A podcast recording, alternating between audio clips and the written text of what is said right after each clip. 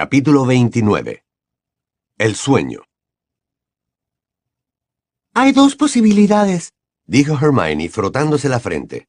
O el señor Crouch atacó a Víctor, o algún otro los atacó a ambos mientras Víctor no miraba. Tiene que haber sido Crouch, señaló Ron. Por eso no estaba cuando llegaste con Dumbledore. Ya se había volado. No lo creo, replicó Harry, negando con la cabeza. Estaba muy débil. No creo que pudiera desaparecerse ni nada por el estilo. No es posible desaparecerse en los terrenos de Hogwarts. ¿No se los he dicho un montón de veces? dijo Hermione. Bueno, a ver qué les parece esta hipótesis, propuso Ron con entusiasmo. Crom ataca a Crouch. Esperen, esperen a que acabe. Y se aplica a sí mismo el encantamiento aturdidor. Y el señor Crouch se evapora, ¿verdad? apuntó Hermione con frialdad. Rayaba el alba. Harry, Ron y Hermione se habían levantado muy temprano y se habían ido a toda prisa a la buhonera para enviar una nota a Sirius. En aquel momento contemplaban la niebla sobre los terrenos del colegio. Los tres estaban pálidos y ojerosos porque se habían quedado hasta bastante tarde hablando del señor Crouch. Vuelve a contarlo, Harry, pidió Hermione. ¿Qué dijo exactamente el señor Crouch? Ya te lo he dicho. Lo que explicaba no tenía mucho sentido. Decía que quería advertir a Dumbledore de algo. Desde luego mencionó a Berta Jorkins y parecía pensar que estaba muerta. Insistía en que tenía la culpa de unas cuantas cosas. Mencionó a su hijo. Bueno, eso sí que fue culpa suya, dijo Hermione malhumorada. No estaba en sus cabales. La mitad del tiempo parecía creer que su mujer y su hijo seguían vivos, y le daba instrucciones a Percy. ¿Y me puedes recordar qué dijo sobre quién tú sabes? Dijo Ron con vacilación. Ya te lo he dicho, repitió Harry con voz cansina. Dijo que estaba recuperando fuerzas. Se quedaron callados. Luego Ron habló con fingida calma. Pero si Crouch no estaba en sus cabales, como dices, es probable que todo eso fueran desvaríos. Cuando trataba de hablar de Voldemort, parecía más cuerdo, repuso Harry, sin hacer caso del estremecimiento de Ron. Tenía verdaderos problemas para decir dos palabras seguidas, pero en esos momentos daba la impresión de que sabía dónde se encontraba y lo que quería. Repetía que tenía que ver a Dumbledore. Se separó de la ventana y miró las vigas de la lechucería.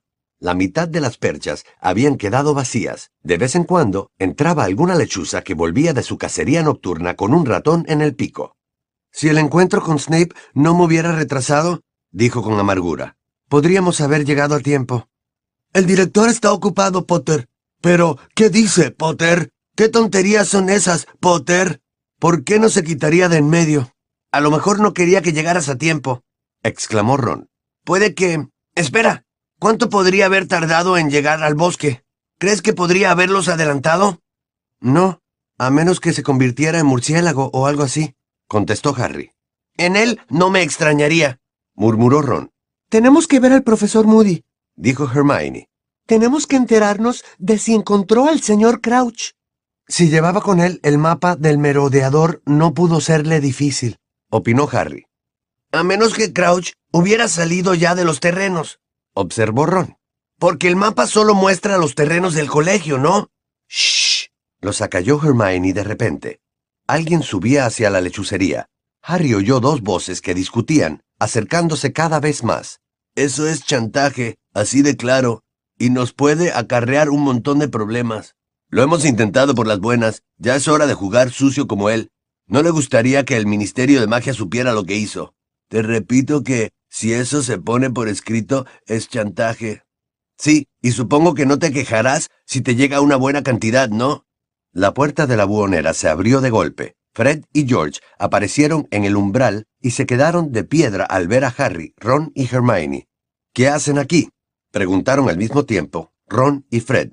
Enviar una carta, contestaron Harry y George también a la vez. A estas horas, preguntaron Hermione y Fred.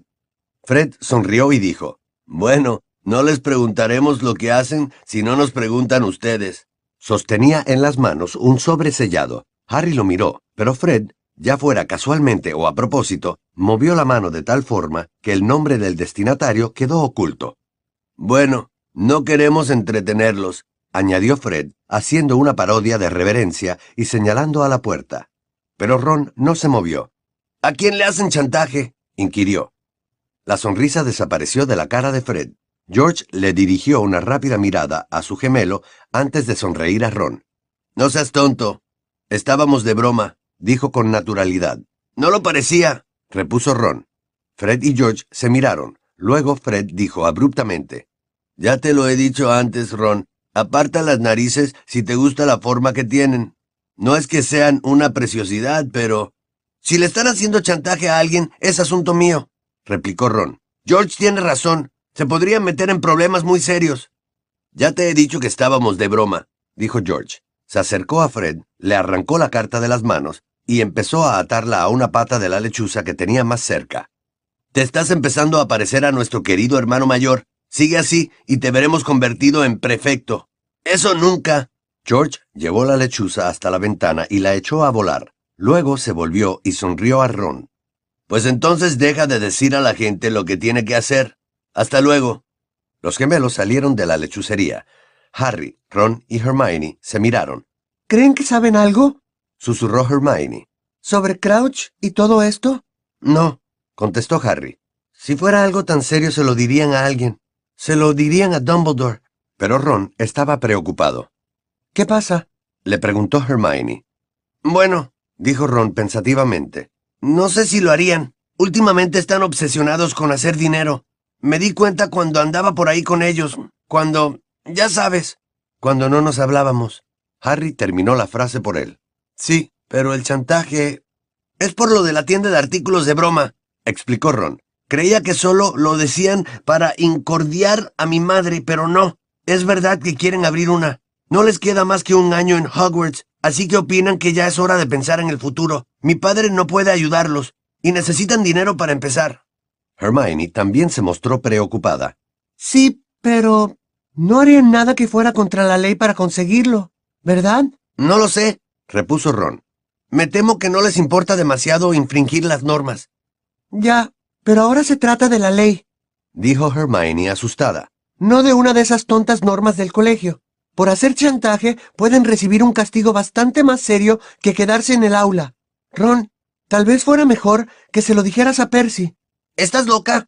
¿A Percy? Lo más probable es que hiciera como Crouch y los entregara a la justicia. Miró la ventana por la que había salido la lechuza de Fred y George y luego propuso. Vamos a desayunar. ¿Creen que es demasiado temprano para ir a ver al profesor Moody? Preguntó Hermione, bajando la escalera de caracol. Sí, respondió Harry. Seguramente nos acribillaría a encantamientos a través de la puerta si lo despertamos al alba. Creería que queremos atacarlo mientras está dormido. Será mejor que esperemos al recreo. La clase de historia de la magia nunca había resultado tan lenta. Como Harry ya no llevaba su reloj, a cada rato miraba el de Ron, el cual avanzaba tan despacio que parecía que se hubiera parado también. Estaban tan cansados los tres que de buena gana habrían apoyado la cabeza en la mesa para descabezar un sueño. Ni siquiera Hermione tomaba sus acostumbrados apuntes, sino que tenía la barbilla apoyada en una mano y seguía al profesor Vince con la mirada perdida.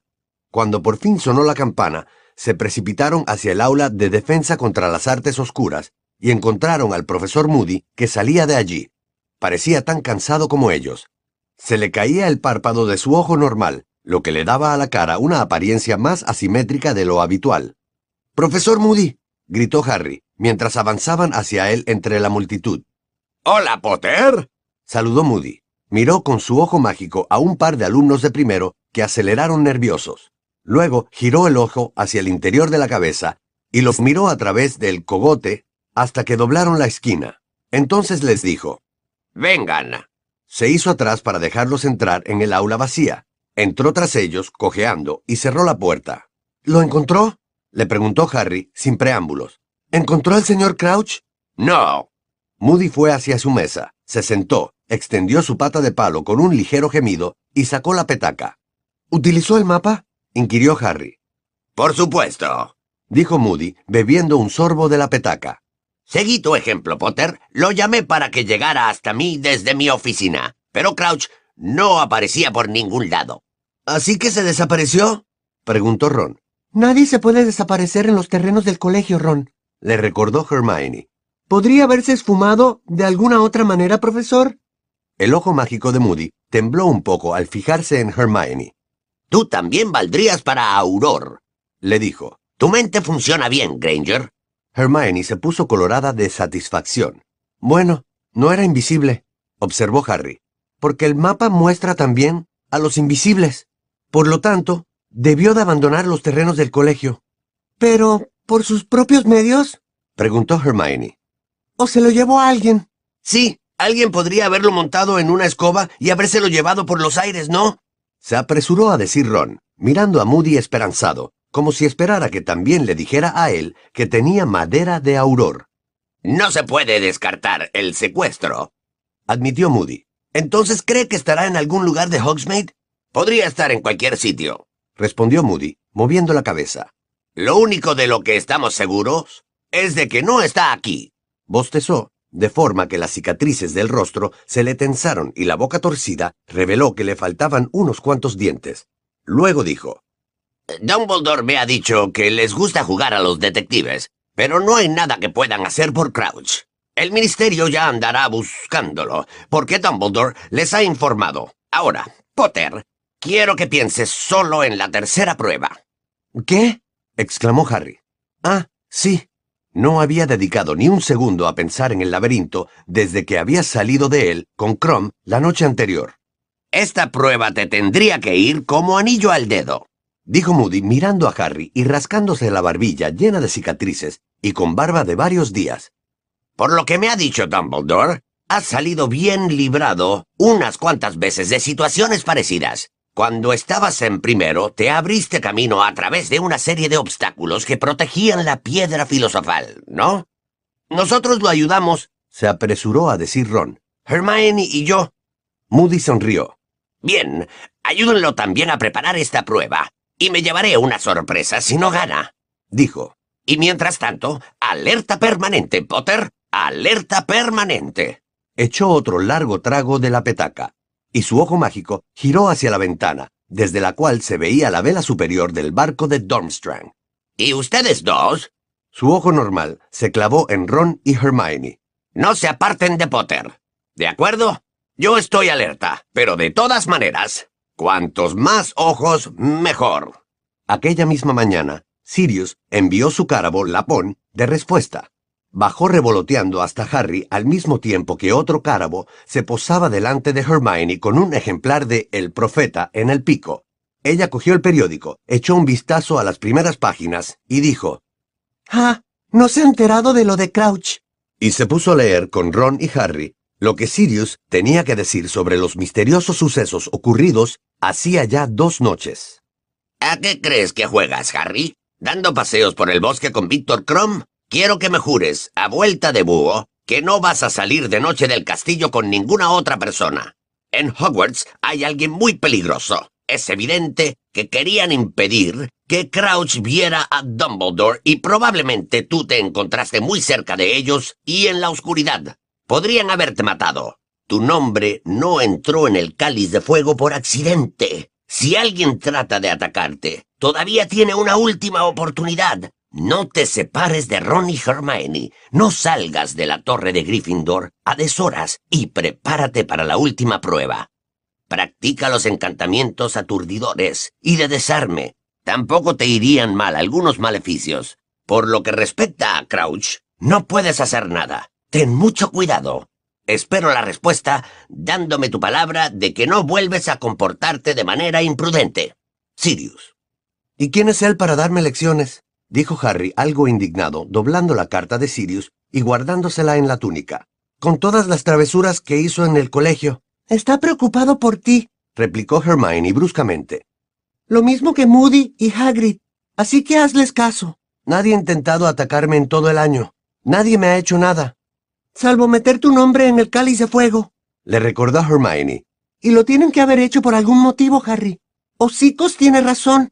Tal vez estén aguardando el momento oportuno. Y ese momento puede ser la tercera prueba. Mira, dijo Harry, algo harto. Supongamos que Hocicos está en lo cierto y que alguien atacó a Crom para secuestrar a Crouch. Bien, en ese caso tendrían que haber estado entre los árboles, muy cerca de nosotros, ¿no? Pero esperaron a que me hubiera ido para actuar, ¿verdad? Parece como si yo no fuera su objetivo. Si te hubieran asesinado en el bosque, no habrían podido hacerlo pasar por un accidente, repuso Hermione. Pero si mueres durante una prueba... Sin embargo, no tuvieron inconveniente en atacar a Crom, objetó Harry. ¿Por qué no liquidarme al mismo tiempo? Podrían haber hecho que pareciera que Crom y yo nos habíamos batido en un duelo o algo así. Yo tampoco lo comprendo, Harry, dijo Hermione. Solo sé que pasan un montón de cosas raras y no me gusta. Moody tiene razón. Hocicos tiene razón. Has de empezar ya a entrenarte para la tercera prueba. Y que no se te olvide contestar a Hocicos prometiéndole que no vas a volver a salir por ahí tú solo. Los terrenos de Hogwarts nunca resultaban tan atractivos como cuando Harry tenía que quedarse en el castillo. Durante los días siguientes pasó todo el tiempo libre, o bien en la biblioteca con Ron y Hermione leyendo sobre maleficios, o bien en aulas vacías en las que entraban a hurtadillas para practicar. Harry se dedicó en especial al encantamiento aturdidor, que nunca había utilizado. El problema era que las prácticas exigían ciertos sacrificios por parte de Ron y Hermione. ¿No podríamos secuestrar a la señora Norris? sugirió Ron durante la hora de la comida del lunes, cuando tumbado boca arriba, en el medio del aula de encantamientos, empezaba a despertarse después de que Harry le había aplicado el encantamiento aturdidor por quinta vez consecutiva. Podríamos aturdirla un poco a ella. O podrías utilizar a Dobby, Harry. Estoy seguro de que para ayudarte haría lo que fuera. No es que me queje. Se puso en pie con cuidado, frotándose el trasero. Pero me duele todo.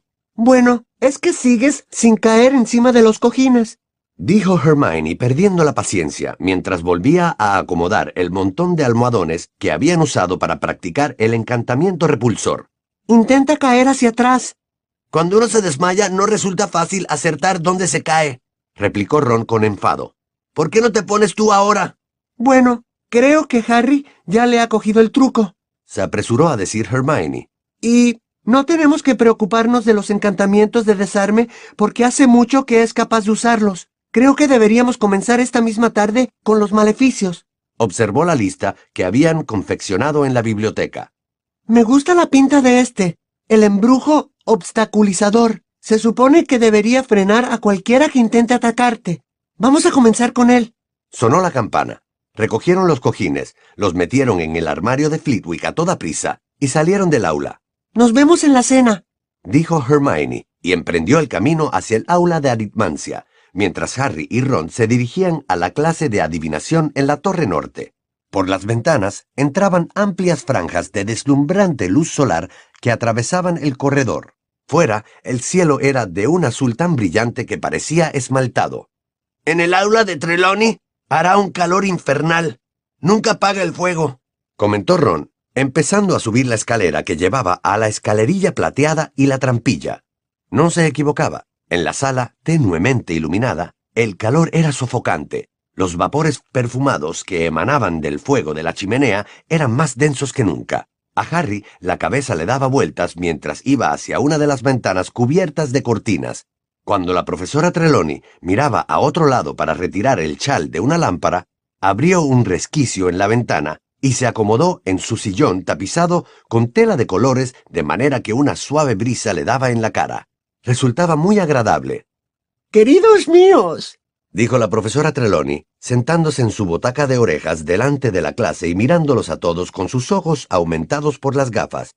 Casi hemos terminado nuestro estudio de la adivinación por los astros. Hoy, sin embargo, tenemos una excelente oportunidad para examinar los efectos de Marte, ya que en estos momentos se halla en una posición muy interesante. Tengan la bondad de mirar hacia aquí. Voy a bajar un poco la luz.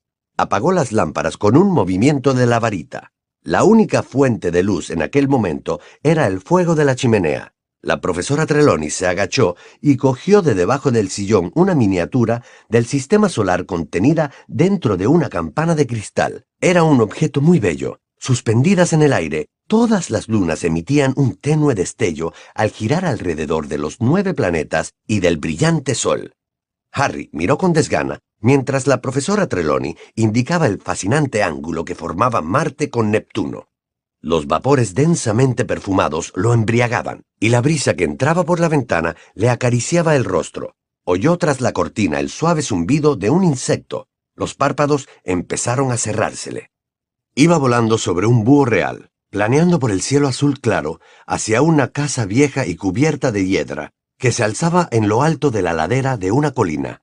Descendieron poco a poco, con el viento soplándole agradablemente en la cara, hasta que llegaron a una ventana oscura y rota del piso superior de la casa y la cruzaron. Volaron por un corredor lúgubre hasta una estancia que había al final, atravesaron la puerta y entraron en una habitación oscura que tenía las ventanas cegadas con tablas. Harry descabalgó del búho y lo observó revolotear por la habitación e ir a posarse en un sillón con el respaldo vuelto hacia él. En el suelo, al lado del sillón, había dos formas oscuras que se movían. Una de ellas era una enorme serpiente, y la otra un hombre, un hombre bajo y calvo, de ojos llorosos y nariz puntiaguda. Sollozaba y resollaba sobre la estera, al lado de la chimenea. Has tenido suerte con la gusano, dijo una voz fría y aguda desde el interior de la butaca en que se había posado el búho. Realmente has tenido mucha suerte. Tu error no lo ha echado todo a perder. Está muerto. ¡Mi señor! balbuceó el hombre que estaba en el suelo. ¡Mi señor! Estoy... Estoy tan agradecido y lamento hasta tal punto. Nagini, dijo la voz fría. Lo siento por ti. No vas a poder comerte a cola gusano. Pero no importa. Todavía te queda Harry Potter. La serpiente emitió un silbido. Harry vio cómo movía su amenazadora lengua. Y ahora, cola gusano, añadió la voz fría. Un pequeño recordatorio de que no toleraré un nuevo error por tu parte. Mi señor, no, se lo ruego. La punta de una varita surgió del sillón, apuntando a Colagusano. ¡Crucio! Exclamó la voz fría. Colagusano empezó a chillar, como si cada miembro de su cuerpo estuviera ardiendo. Los gritos le rompían a Harry los tímpanos al tiempo que la cicatriz de la frente le producía un dolor punzante. También él gritó. Voldemort lo iba a oír. Advertiría su presencia. ¡Harry! ¡Harry! Abrió los ojos. Estaba tumbado en el suelo del aula de la profesora Trelawney, tapándose la cara con las manos. La cicatriz seguía doliéndole tanto que tenía los ojos llenos de lágrimas. El dolor había sido real, Toda la clase se hallaba de pie a su alrededor, y Ron estaba arrodillado a su lado, aterrorizado. ¿Te encuentras bien? le preguntó. Por supuesto que no se encuentra bien, dijo la profesora Trelawney muy agitada. Clavó en Harry sus grandes ojos. ¿Qué ha ocurrido, Potter? ¿Una premonición? ¿Una aparición? ¿Qué has visto? Nada, mintió Harry. Se sentó aún tembloroso. No podía dejar de mirar a su alrededor entre las sombras. La voz de Voldemort se había oído tan cerca. ¡Te apretabas la cicatriz! dijo la profesora Trelawney. ¡Te revolcabas por el suelo! Vamos, Potter, tengo experiencia en estas cosas. Harry levantó la vista hacia ella. Creo que tengo que ir a la enfermería. Me duele terriblemente la cabeza. Sin duda te han estimulado las extraordinarias vibraciones de clarividencia de esta sala, exclamó la profesora Trelawney. Si te vas ahora, tal vez pierdas la oportunidad de ver más allá de lo que nunca has... Lo único que quiero ver es un analgésico. Se puso en pie. Todos se echaron un poco para atrás. Parecían asustados. Hasta luego, le dijo Harry a Ron en voz baja y recogiendo la mochila, fue hacia la trampilla sin hacer caso de la profesora Trelawney, que tenía en la cara una expresión de intensa frustración, como si le acabaran de negar un capricho. Sin embargo, cuando Harry llegó al final de la escalera de mano, no se dirigió a la enfermería. No tenía ninguna intención de ir allá. Sirius le había dicho qué tenía que hacer si volvía a dolerle la cicatriz, y Harry iba a seguir su consejo. Se encaminó hacia la oficina de Dumbledore. Anduvo por los corredores pensando en lo que había visto en el sueño, que había sido tan vívido como el que lo había despertado en Private Drive. Repasó los detalles en su mente, tratando de asegurarse de que los recordaba todos. Había oído a Voldemort acusar a Cola Gusano de cometer un error garrafal. Pero el búho real le había llevado buenas noticias. El error estaba subsanado. Alguien había muerto de manera que Cola Gusano no iba a servir de alimento a la serpiente. En su lugar, la serpiente se lo comería a él, a Harry. Harry pasó de largo la gárgola de piedra que guardaba la entrada a la oficina de Dumbledore. Parpadeó extrañado, miró alrededor, comprendió que la había dejado atrás y dio la vuelta, hasta detenerse delante de la gárgola. Entonces recordó que no conocía la contraseña. Sorbete de limón, dijo probando. La gárgola no se movió. Bueno, dijo Harry mirándola. Caramelo de pera. Eh. Palo de regaliz. Megas fritas. Drubbles, el mejor chicle para hacer globos. Gomitas multisabores de Bertie Bott. No, no le gustan, creo. Vamos, ábrete. ¿Por qué no te abres? exclamó irritado. Tengo que verlo, es urgente. La gárgola permaneció inmóvil. Harry le dio una patada pero no consiguió nada más que hacerse un daño terrible en el dedo gordo del pie. ¡Ranas de chocolate! gritó enfadado, sosteniéndose sobre un pie. ¡Pluma de azúcar!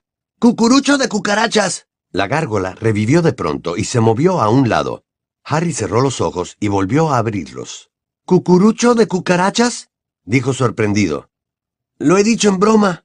Se metió rápidamente por el resquicio que había entre las paredes y accedió a una escalera de caracol de piedra, que empezó a ascender lentamente cuando la pared se cerró tras él, hasta dejarlo ante una puerta de roble pulido con aldaba de bronce. Oyó que hablaban en la oficina, salió de la escalera móvil y dudó un momento, escuchando. Me temo, Dumbledore, que no veo la relación, no la veo en absoluto. Era la voz del ministro de magia, Cornelius Fudge. Ludo dice que Berta es perfectamente capaz de perderse sin ayuda de nadie. Estoy de acuerdo en que a estas alturas tendríamos que haberla encontrado. Pero de todas maneras no tenemos ninguna prueba de que haya ocurrido nada grave, Dumbledore. Eh, ninguna prueba en absoluto. Y en cuanto a que su desaparición tenga alguna relación con la de Barty Crouch. ¿Y qué cree que le ha ocurrido a Barty Crouch, ministro? Preguntó la voz gruñona de Moody. Hay dos posibilidades, Alastor, respondió Fudge. O bien Crouch ha acabado por tener un colapso nervioso, algo más que probable dada su biografía. Ha perdido la cabeza y se ha ido por ahí de paseo. Y pasea extraordinariamente deprisa, si ese es el caso, Cornelius, observó Dumbledore con calma. O bien... Uh... Fudge parecía incómodo. Bueno, me reservo el juicio para después de ver el lugar en que lo encontraron. Pero... ¿Dicen que fue nada más pasar el carruaje de Bobatons? Dumbledore, ¿sabes lo que es esa mujer? La considero una directora muy competente y una excelente pareja de baile, contestó Dumbledore en voz baja. Eh, vamos, Dumbledore, dijo Fudge enfadado. Eh, ¿No te parece que puedes tener prejuicios a su favor a causa de Hagrid? Eh, no todos son inofensivos. Eso suponiendo que realmente se pueda considerar inofensivo a Hagrid, con esa fijación que tiene con los monstruos. No tengo más sospechas de Madame Maxime que de Hagrid, declaró Dumbledore sin perder la calma. Y creo que tal vez seas tú el que tiene prejuicios, Cornelius. ¿Podríamos zanjar esta discusión? propuso Moody. Eh, sí, sí, eh, bajemos, repuso Cornelius, impaciente. No, no lo digo por eso, dijo Moody. Lo digo porque Potter quiere hablar contigo, Dumbledore. Está esperando al otro lado de la puerta.